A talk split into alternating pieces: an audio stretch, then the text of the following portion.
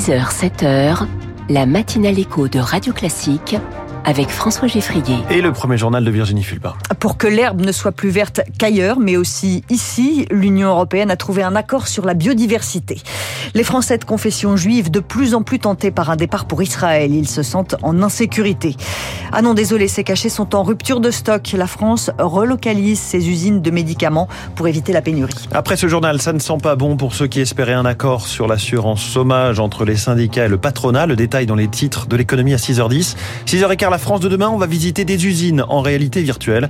Et puis les classiques de l'économie, un portrait, comme chaque vendredi, portrait de l'économiste américain Larry Summers avec Natacha Valla à 6h20. L'Union européenne est parvenue à un accord sur la biodiversité. En Europe, 80% des habitats naturels sont en mauvais état. Je parle des prairies ou des dunes, par exemple, et 70% des sols sont en mauvaise santé, une vraie crise de la biodiversité. Cette nuit, le Parlement européen et les États membres sont parvenus à un accord pour restaurer la nature.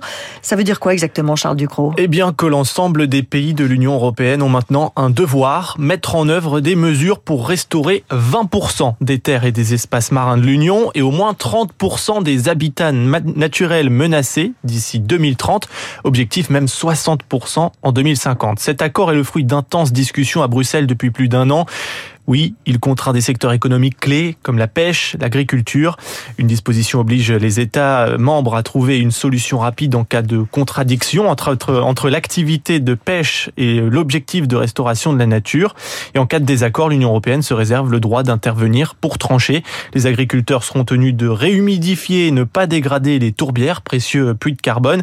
Et les États s'engagent, mais les mesures peuvent à tout moment être suspendues par Bruxelles uniquement si l'offre et la sécurité alimentaire sont mises à mal. Merci Charles Ducrot. Une longue nuit de pluie et d'angoisse. Le Pas-de-Calais vit encore des moments difficiles avec les inondations records. Les pompiers sont restés debout toute la nuit pour aider la population. Les fleuves montent toujours. Le département reste en vigilance rouge, pluie, inondation et crue, au moins jusqu'à 15 heures. Les établissements scolaires et les crèches de 200 communes sont maintenant fermés.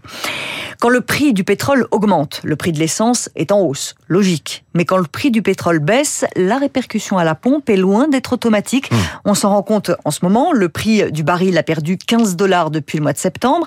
Et l'essence coûte presque aussi cher. La faute au contexte géopolitique et à une économie atone, Eric Koch.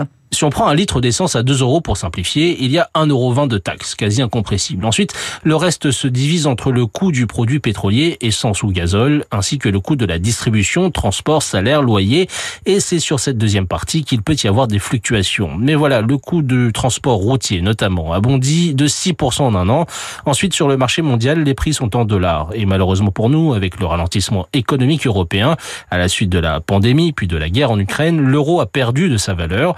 2008, 1 euro valait 1,60$. Or, aujourd'hui, 1 euro égale quasi 1 dollar. Conséquence, un baril de pétrole vendu à 80 dollars coûte 80 euros.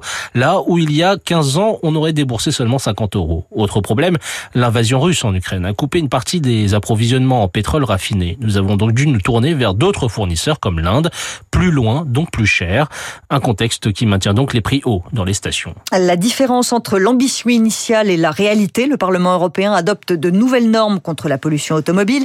La Commission entendait au départ réduire significativement les seuils d'émission des oxydes d'azote et des particules fines, mais finalement peu de changements. Par exemple, pour les camions, la limite d'émission a été multipliée par deux par rapport à la proposition de Bruxelles.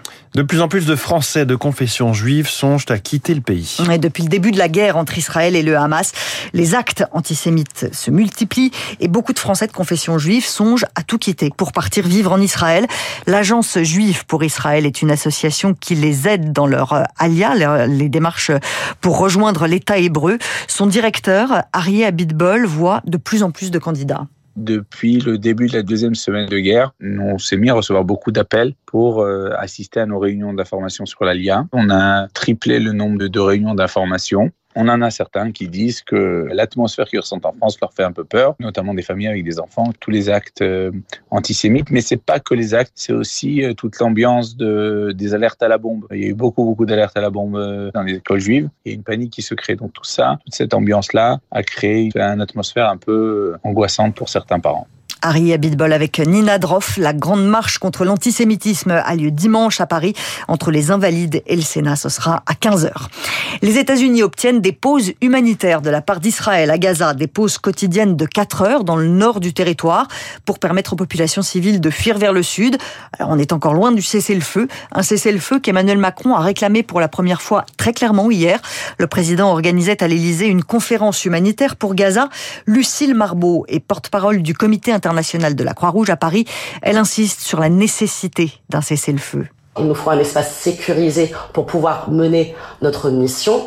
Malheureusement, mardi, nous avons un convoi avec de l'assistance médicale qui a été endommagé lors de combats aux alentours. Un chauffeur a été blessé et nous avons également deux camions qui ont été endommagés. Les collègues ont malgré tout poursuivi leur mission pour aller livrer cette assistance médicale dans les hôpitaux dans le nord de Gaza ont désespérément besoin.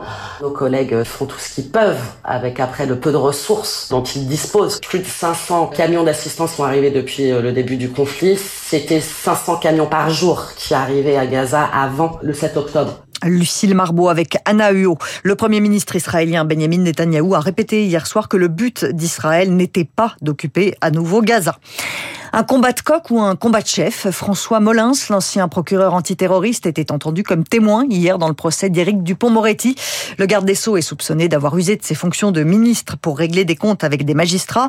François Molins a dit froidement que non, ce n'est pas lui qui avait suggéré au ministre de lancer une enquête à l'encontre des magistrats du parquet financier et que le ministre l'avait fait tout seul. Les acteurs de la filière du médicament sont attendus aujourd'hui au ministère de la Santé. Comment gérer le risque de pénurie? Voilà la question à laquelle vont devoir répondre les pharmaciens, les grossistes et les industriels avec le ministre de la Santé. Près de 4000 produits sont proches de la rupture de stock, notamment parce que la France achète en Chine ou en Inde 40% de ses médicaments. Emmanuel Macron avait annoncé un plan de relocalisation massif. Cinq mois plus tard, des projets ont vu le jour, mais des tensions persistent, Zoé Pallier. Six nouveaux médicaments seront bientôt produits en Auvergne-Rhône-Alpes pour les anesthésies ou encore la cancérologie. Damien Parisien, directeur général du laboratoire Bentalion. Aujourd'hui, on est dans les phases d'approvisionnement des matières premières pour pouvoir euh, demander l'autorisation de mise sur le marché en 2024. Il faut aussi adapter les lignes de production, recruter du personnel. Le projet représente 4,7 millions d'euros d'investissement pour lesquels on est aidé à hauteur d'un million. Sans cette aide-là, nous n'aurions pas lancé cette relocalisation de produits. Le total des investissements frôle les 3 milliards d'euros cette année, se réjouit le syndicat des entreprises du médicament. Mais pour Nathalie Coutinet, économiste spécialiste de la santé, cela n'efface pas le risque de pénurie. Les projets qui ont été cofinancés par l'État, il aurait sans doute fallu conditionner ces aides à minima à un approvisionnement du territoire français. Les molécules produites pourraient très bien être vendues dans d'autres pays, là où le prix est le plus élevé. Pour l'amoxicilline, molécule déjà produite en France mais très demandée, le gouvernement a d'ailleurs passé un accord avec certains grands laboratoires. Il a augmenté de 10% le prix de cet antibiotique. En échange, Biogarant, par exemple, va vendre 12 millions de boîtes supplémentaires sur le marché français cet hiver. C'est le genre de victoire de prestige dont les supporters de football toulousains vont parler pendant des années. Mmh. Toulouse a battu Liverpool 3 buts à 2 hier soir. C'était en Ligue Europa. Ouais, souvent on parle plutôt des, des supporters de rugby toulousains, mais c'est vrai que le TFC le football existe aussi, est aussi une institution euh, toulousaine. Merci beaucoup, c'était le journal de 6 heures de Radio Classique signé Virginie Fulpin. La France de demain dans 5 minutes, rendez-vous avec un passionné de visite d'usine qui en a fait sa start-up en réalité virtuelle. Ce sera juste après un premier tour complet de l'actualité économique.